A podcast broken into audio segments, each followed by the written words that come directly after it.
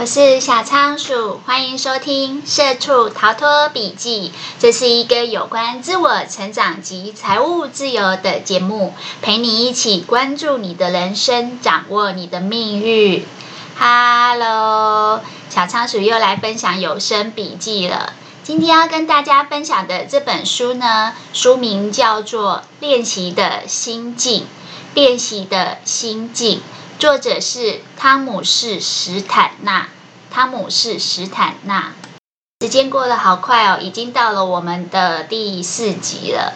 我们今天要来讨论两个主题。一个主题呢，就是我们人为什么很容易感觉到不安或者是焦虑。第二个是，那要怎样可以让自己变得随遇而安，很平静的状态？那我们先来讲第一个主题，记不记得我们上一集有讲人为什么很喜欢比较？嗯，跟别人攀比到底有什么乐趣？明明知道人比人气死人，为什么又很喜欢比较？记不记得我们有讲说，因为我们都被主流文化还有广告媒体给洗脑，所以我们其实不自觉的在看广告的过程。我们都会给自己设定一些标准、标杆，认为什么样的人生才是完美的、是成功的？呃，怎么样才是一个理想的状态？就很像那个汽车广告一样，好像永远要持着风，看起来很意气风发，然后好像老婆一定要很漂亮，小孩一定要很优秀，就是这样才叫完美。那如果没有，你就会拿你身边的朋友去做攀比。那这一集我们要讲什么呢？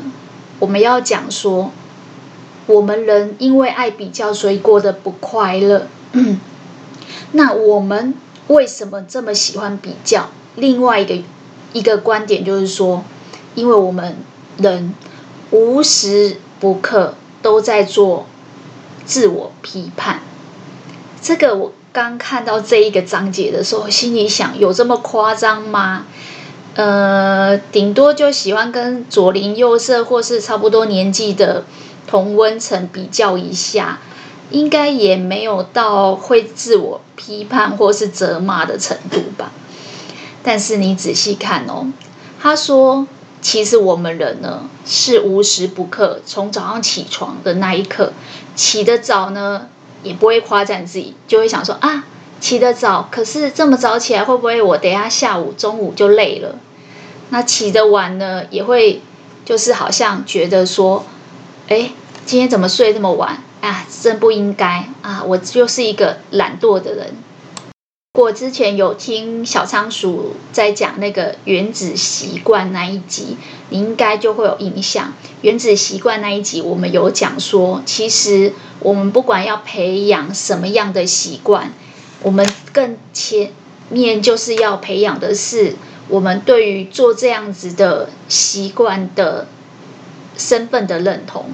比如说，你就是想要让自己。锻炼成一个身材姣好、活力满满、很健康的人，其实你在脑海里面一定会有那个人设，然后因为你有这个人设了以后，你就开始去模仿。通常，呃，喜欢运动的人会怎么样的打扮？怎么样的穿着？怎么样的饮食？主要是他会有什么样的运动习惯？所以。当你想要培养任何一个新的行动跟习惯的时候，它一定跟你理想中设定的那个完美的标杆有关。那你没做到的时候会怎样呢？上一集我们讲说，人就会爱比较，然后就会对自己觉得很沮丧跟失望。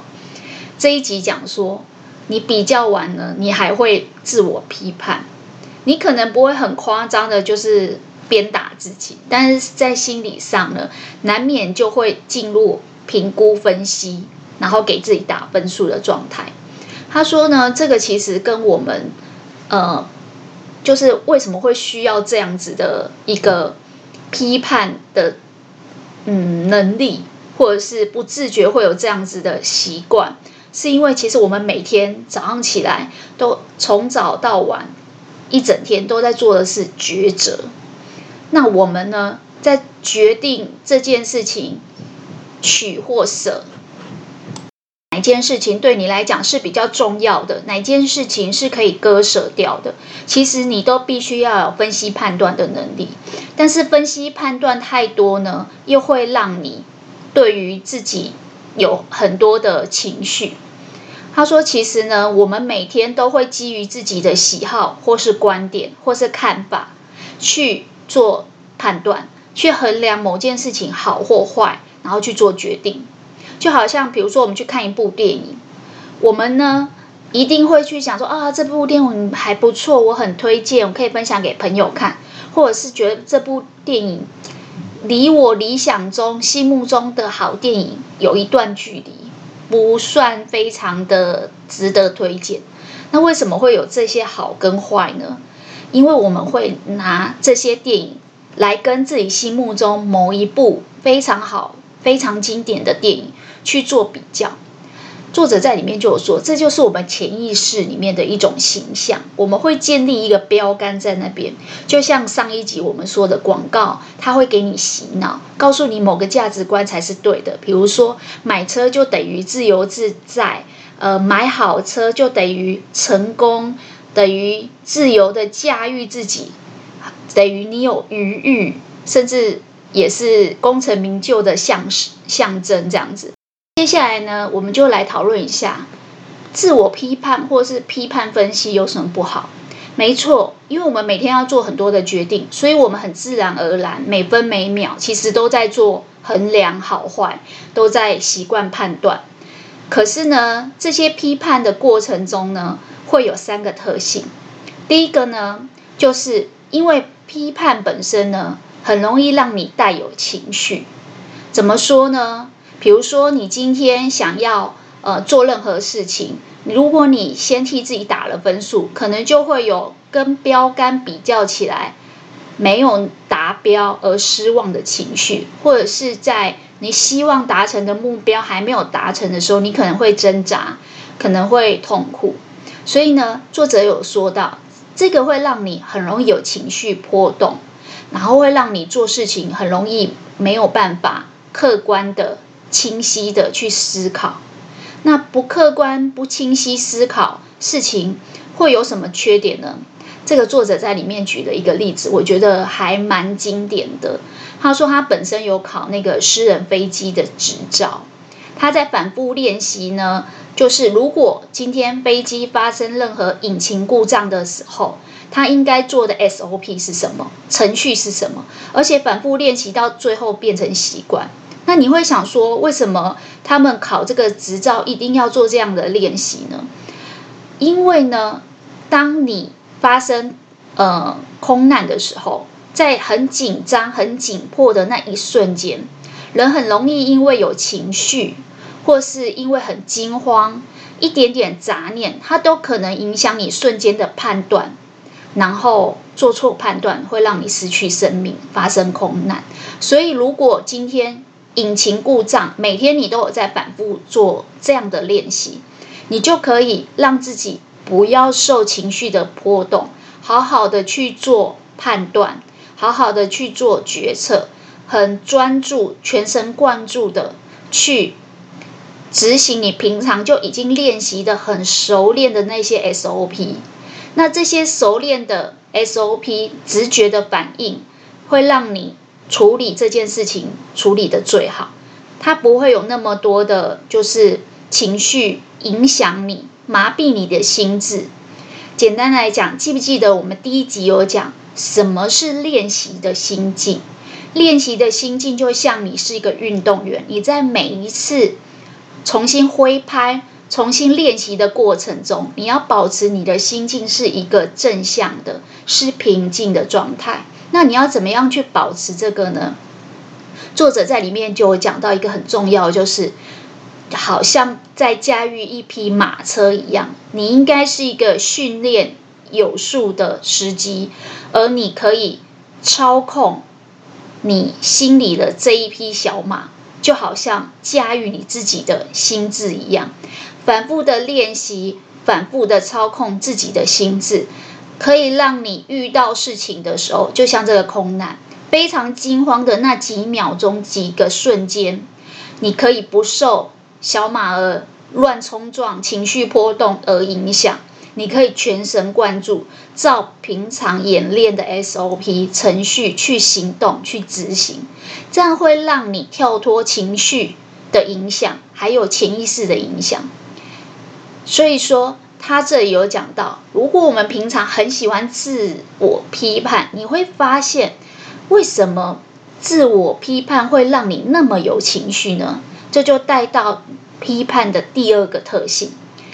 批判呢，它本身只要有批判，只要有自我批判、自我打分数，自己对自己嗯很严苛的打分数，就会有对错感。什么叫对错感？简单来讲，有打分数就有高分跟低分。我们上次有说，我们会去跟理想的标杆、完美的人设去做比较，那是跟别人。可是我们对自己呢？我们自己也会对自己。设定一个目标，然后呢，会对这个对或错会有呃情绪上的波动。如果你做得很好，比现目前的指标还要好，你可能会得意忘形，非常开心。然后，如果你觉得你还没有达标，你可能就会开始绝望、沮丧，然后悲伤，然后觉得嗯自己没有没有希望，然后甚至更严重一点，你可能会焦虑跟有压力。所以作者说，因为我们几乎是每分每秒都朝着我们的目标，然后再行动，所以你只要有行动，你的脑海里面就很容易有批判。但是你知道吗？这个对错其实是没有标准答案的。记不记得我们上一集有说，完美是什么？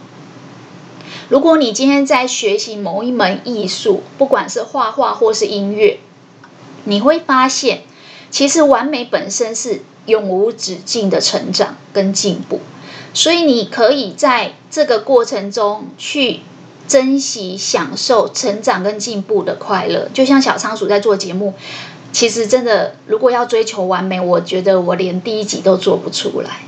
所以我后来的期许给自己的就是，既然没有完美。但是我们又希望自己可以竭尽所能做到一个精益求精的状态，那我们只能告诉自己说，完美的定义一直在改变，也没有完美。那我们就追求成长跟进步。我只要追求下一集比上一集更好，这样就好了。那你看，我们刚才讲说，为什么自我批判它有三个特性？一个是它会让你不客观。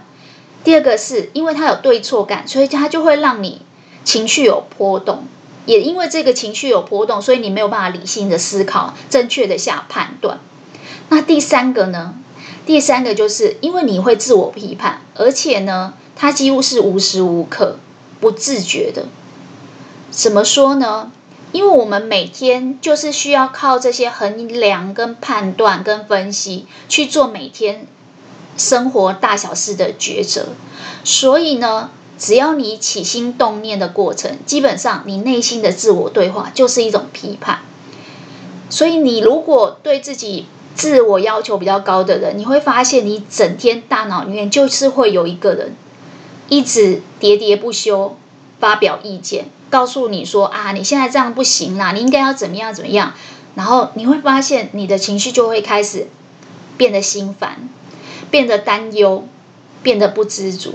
我那一天听到一句话，他就说：忧郁呢是针对过去你所觉得后悔或懊悔的事情；那焦虑呢，焦虑是有关未来，你可能担忧未来，担忧未来的呃财务状况。其实你不是现在没有饭吃，你是担心未来没有钱花，你是担心未来不会更好。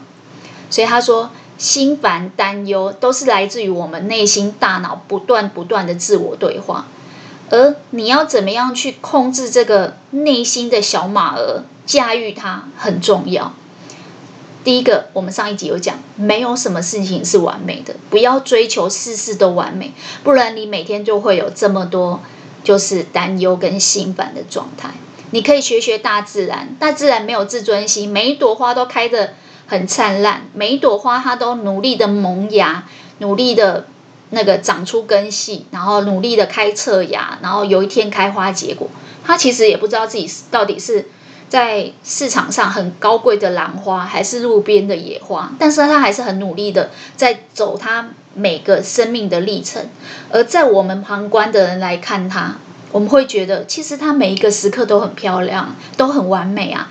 呃，也没有一定要到开花结果才是完美。其实。呃，我自己的经验啦，在他成长的过程中，你有看到他很快速的在进步，其实对你来讲就很有成就感。那我们今天讲说，为什么人会焦虑，就是因为我们上一集讲的人爱比较，第二个人喜欢自我批判，喜欢给自己打分数，然后再搞得自己情绪波动、失望、沮丧、焦虑、压力。所以其实呢，这个。根结点在哪里？你说哦，那就不要批判啊，很容易吗？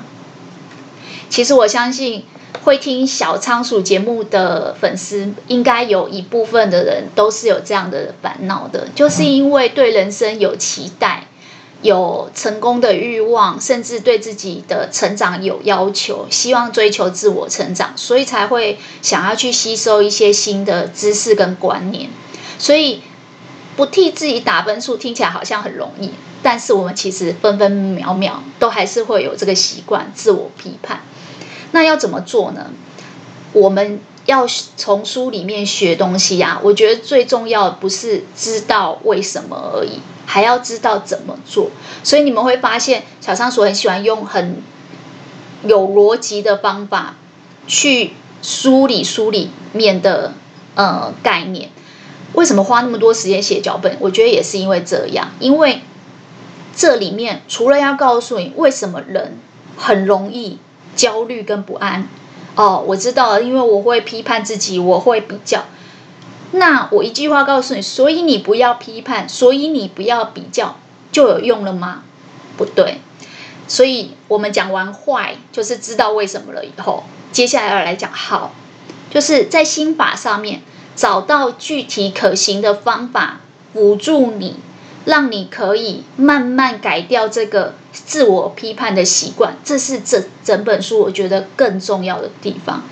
你既然知道你很容易自我批判，我们就要找一些辅助的小小的技巧，就好像我们原子习惯里面有说，呃，知道自己很容易中途放弃，所以呢。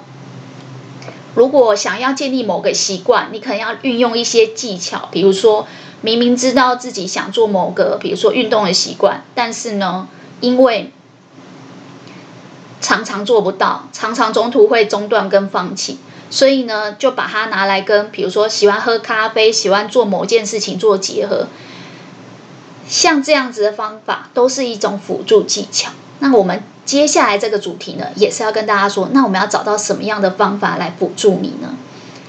就是如何让自己不再自我批判，如何让自己可以开始不焦虑，不会感到不安，而是相对的变得平静跟随随遇而安。其实我觉得这里呀，它也是一样两个心法。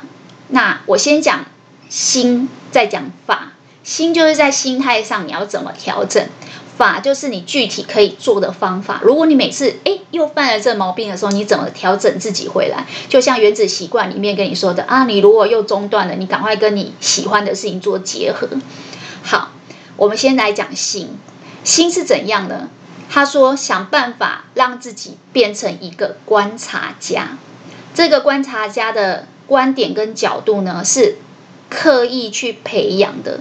一种客观的、抽离的，甚至有点远观，拉远一点点距离去回头观察的，这是为什么呢？因为我们刚才有讲，我们的批判是无时不刻、随时在发生，所以其实那已经是我们的一种惯性。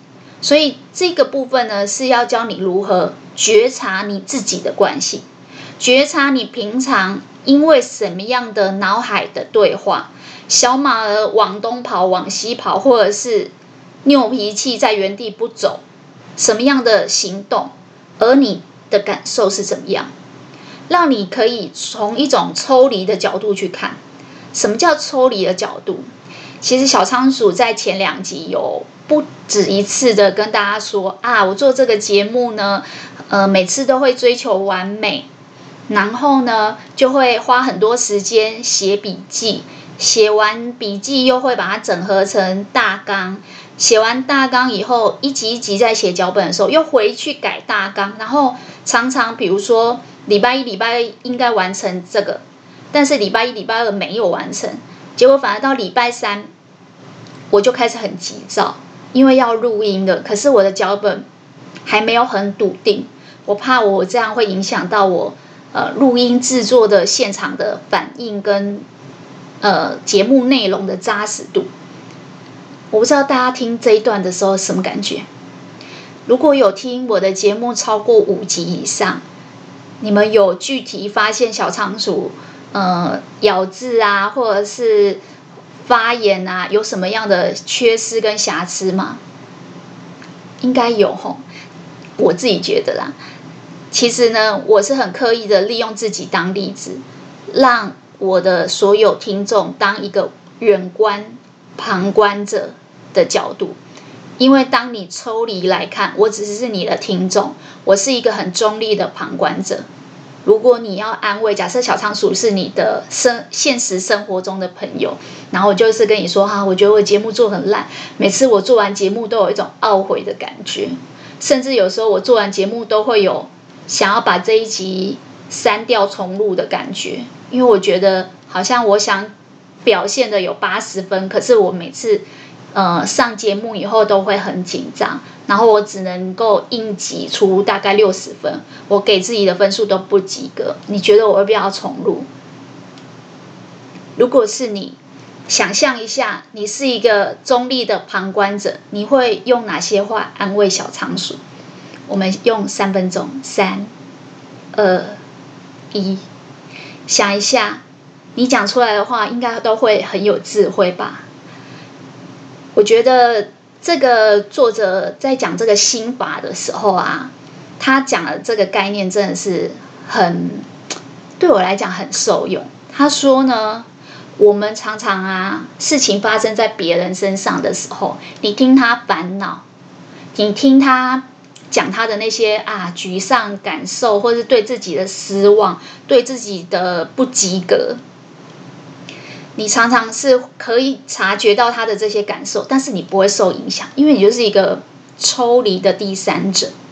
所以呢，这个时候你对于他所谓的这些言行，其实你可以有一种免疫的作作用，就是你不会呃情绪被影响。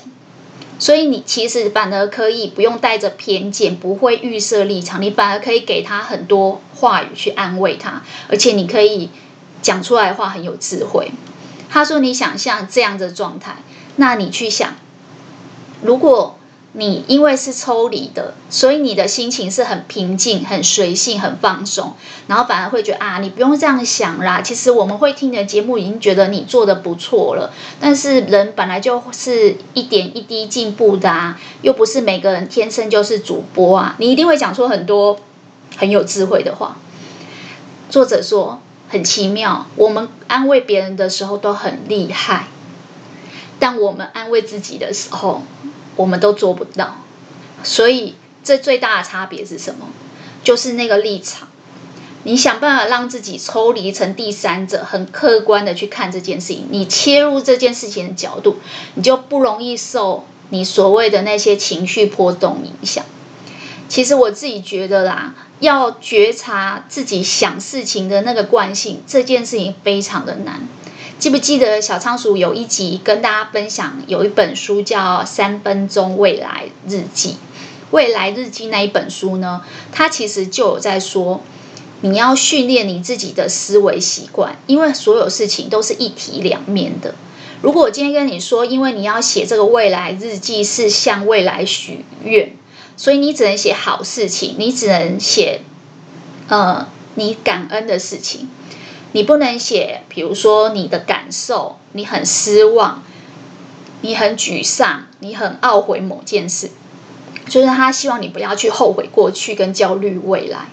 那当你要下笔的时候，你会发现你你反复再三冒出你脑海的，都是一些自我打分数的话，甚至有一些自责的话。像我刚才说的，我每一次录完每一集，都想把它删掉，然后想说下礼拜先不要上架好了。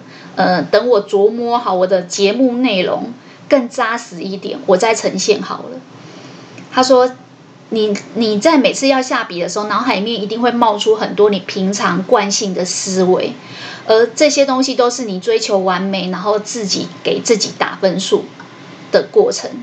那因为你要写这个练习，连续好几天，每天都要写这个日记，你就会发现，哎，原来它会让你察觉，原来平常我每天给自己脑海面输入洗脑的话。其实都是负面的，都常常在自我批批判自己，所以不要去怪什么电视广告、主流媒体每天洗脑你，害你辛苦的半死，他给你建立理想的人生、成功的标杆，所以你每天给自己懊悔要死，你自己才是真正的那个大魔王，真正的敌人，真正的酸民，你唯有让你自己。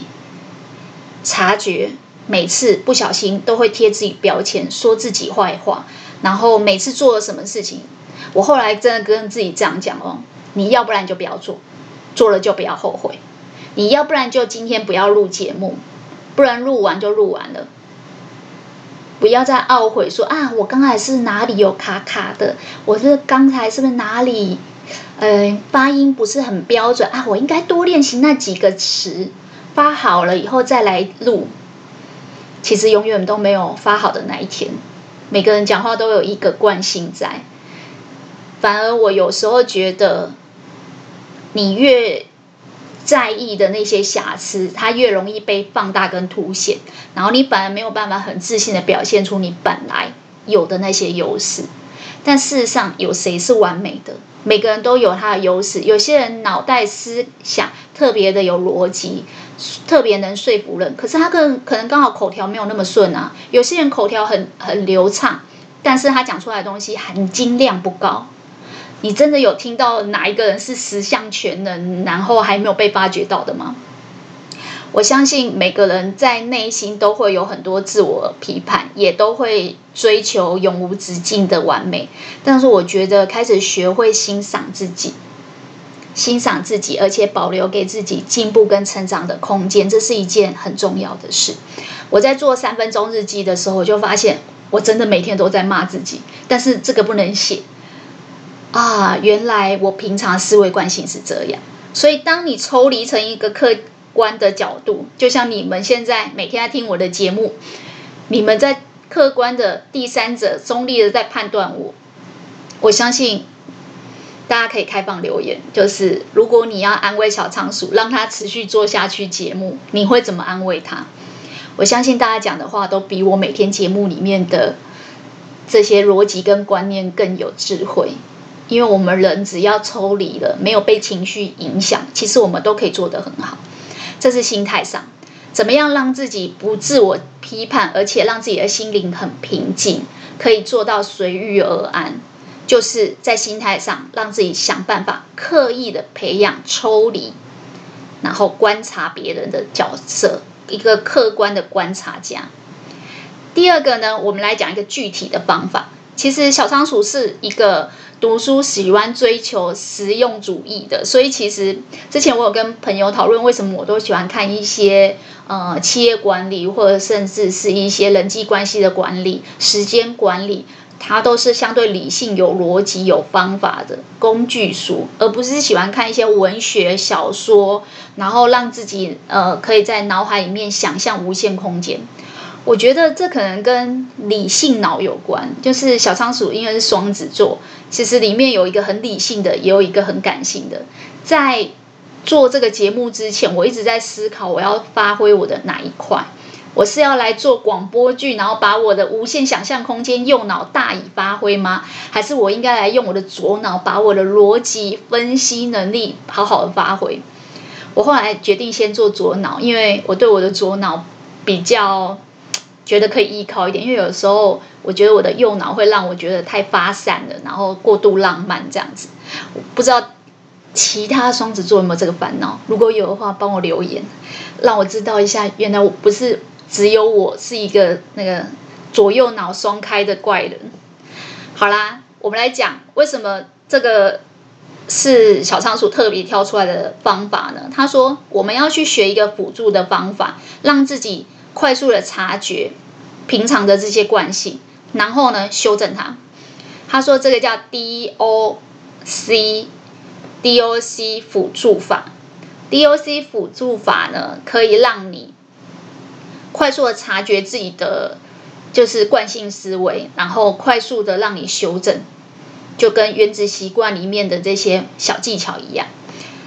他说第一呢就是 do 行动，呃，O 呢就是 observe 观察，C 呢就是 correct 修正。我想这三个单词大家都很熟。它里面做一个举例，我觉得直接用举例来讲就很清楚。他说呢，之前有一个。奥运的射箭比赛教练，他做一个专访的时候，他有一直在分析说，这个教练本身是美国的选手。他说，我们的美国选手呢，一直常常会犯一个错误，就是非常执着于目标、分数跟结果。他们很在意他们每次的行动呢，是不是有正中靶心。所以呢，他其实比较没有在做观察，他比较是度然后分数度分数。就行动完就很在意结果跟分数是不是正中靶心，现在结果是多少？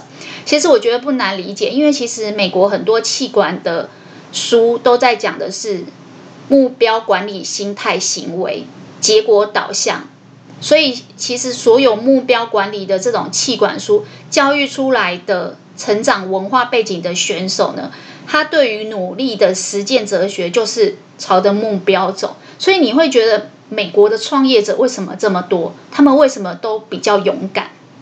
觉得你听 Nike 那句话就知道，Just do it。老美的做法就是一直行动，一直行动。但是呢，在奥运的射箭比赛这件事情上，美国的选手分数并不好。那这个教练就自己在分析说，他反而觉得亚洲的选手分数都比较好。原因是因为亚洲的选手呢，他们好像没有那么执着于目标跟结果跟分数，他们比较专心投入在做这个比赛的每一个细节跟过程。简单来讲，他们追求的是执行每个细节是到位的。然后呢，他们花很多力气去掌握什么样是精准的拉弓技巧。哦，我今天要射箭，怎么样拉才是对的？我刚才做的哪一个动作是错的？那他们在做这些行动的时候，比如说在拉弓的行动的时候，做完的下一步不是去确认分数，而是去观察，观察，比如说他射箭以后箭的发展的方向跟力道，然后接下来才去修正。所以他说，因为他们是比较客观的角度去抽离的观察，说，哎，我刚才射的那一个箭。我小指头多花了一点力，还是我食指多偏了一个方向？结果答案是这样，所以他们是在行动 do 的过程中去观察，在观察的这个过程呢，就是我刚才说你们在观察小仓鼠。我之前有说我很喜欢去看，呃，很多 YouTuber 在刚开始做节目的时候，可能。今天是做美妆 YouTuber，可是刚开始其实他们都是不太会化妆的，然后口条也不是很很好的。但是你往后看，他过了三年五年，其实他们不是因为很强才去当 YouTuber，是他们开始做 YouTuber 以后，才开始越来越强，越来越成长，越来越漂亮，人也越来越有自信，口条也越来越好，所以。也许有些人是在中间跟后面才认识他们，但是你回去看，其实每个人都有一刚开始的时候。所以这个这个教练就有在分析说，你看去亚洲选手，他们就是好像刚开始加入这个射箭的时候，他们就是很像那个初学者，一直在掌握拉弓的很基本的技巧，然后呢，一直不断的被要求都是执行这些细节很到位，然后再去观察说，哦，我这样做了以后反应是怎么样？透过这样子的观察，再去修正，下一次我应该怎么做？小仓鼠现在也开始在学这个部分，可是有点难，因为自媒体的数据掌握很不是很齐全，所以如果大家呃有时间的话，可以直接留言告诉我。比如说，我今天做的这一集是有关心理学方面的，和我这一集做的有关财务自由，哪一集大家会觉得反应比较多，点阅率比较高，甚至留言的数量比较多？我会。透过这样子行动的过程中去观察，然后再去修正我接下来应该做的部分。他说：“为什么要这样呢？”他说：“因为你如果是用观察的角度，其实你是很抽离的，你是很客观的。就像一刚开始我说，大家在观察小仓鼠自我批判的过程，因为你很抽离、很客观，所以你其实不会被。”小仓鼠的那些沮丧的想法跟情绪所影响，你的情绪可以处于一种很淡然、淡然、很寡淡的感觉。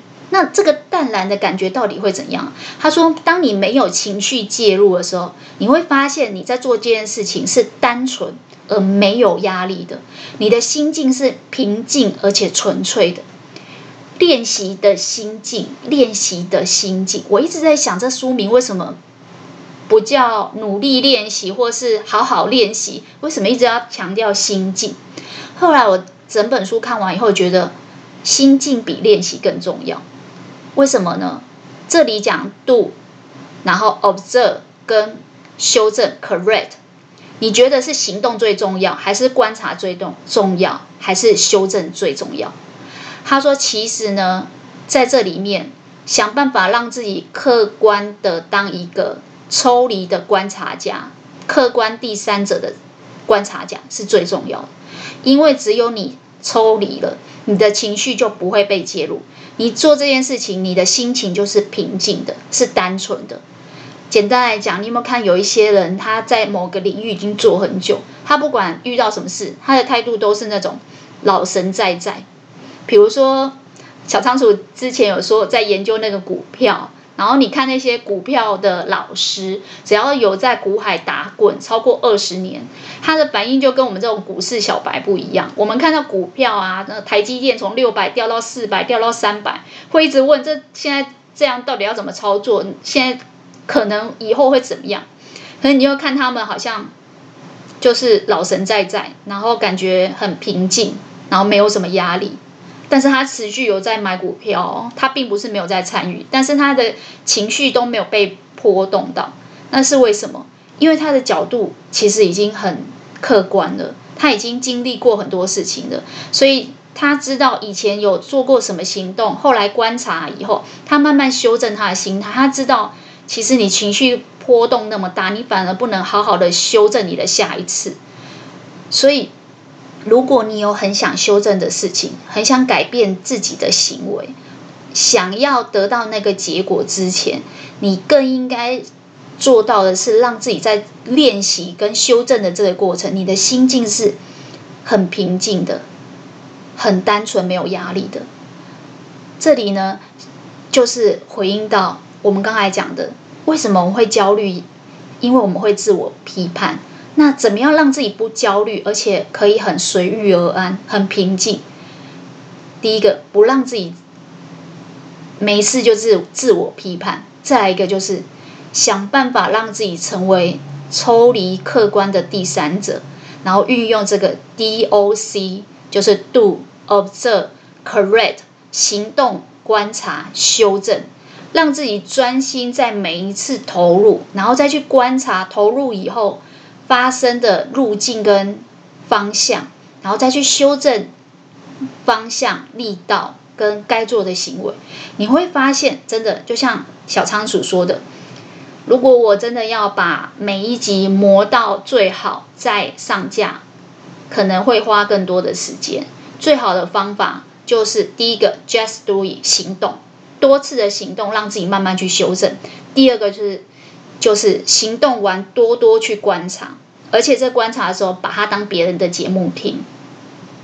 因为我平常就会听别人的 podcast，我现在开始练习。其实刚开始很难，因为要听自己的声音，其实很吞不下去。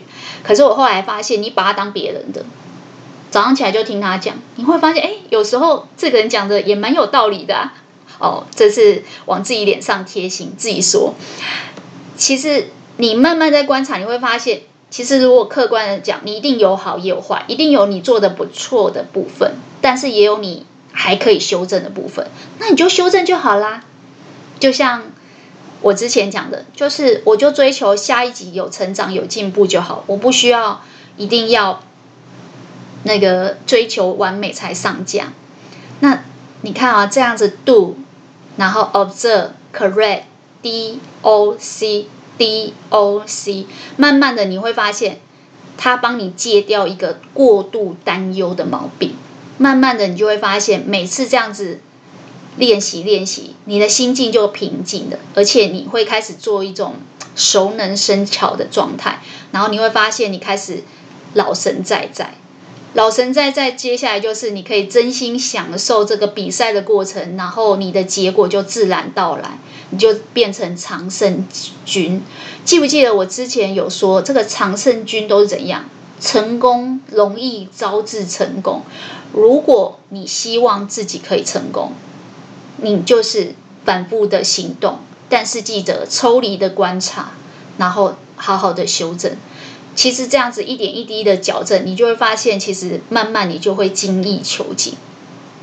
好啦，我们今天讲了什么？我们今天讲了呃两个主题，一个是为什么我们很容易焦虑跟不安。我们讨论到喜欢跟人家比较，还有很喜欢批判自己，给自己打分数。但是呢，我们给自己打的分数其实都很主观，并不客观。那我们要怎么样让自己可以情绪比较好，随遇而安，然后不自我批判？他说很简单呢、啊。如果你是因为主观导致于你情绪容易受波动，想办法把自己练习到一种抽离的第三方的。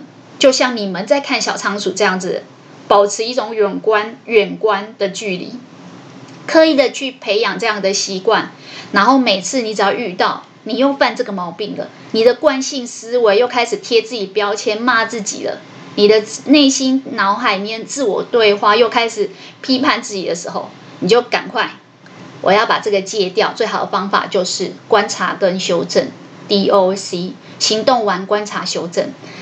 慢慢的你会发现，其实这个是一个不错的方法。好啦，小仓鼠今天的笔记就跟大家分享到这边了。恭喜你又成功的听完一本书，吸收了新的观念。如果呢，今天的内容对你有所启发，也希望呢大家把今天听到最认同的一句话或是一个观念回馈留言给我，和小仓鼠一起享受成长进步的过程吧。小仓鼠会持续创作扎实的节目内容，分享更丰富的笔记给大家。那我们下次空中再见喽，拜拜。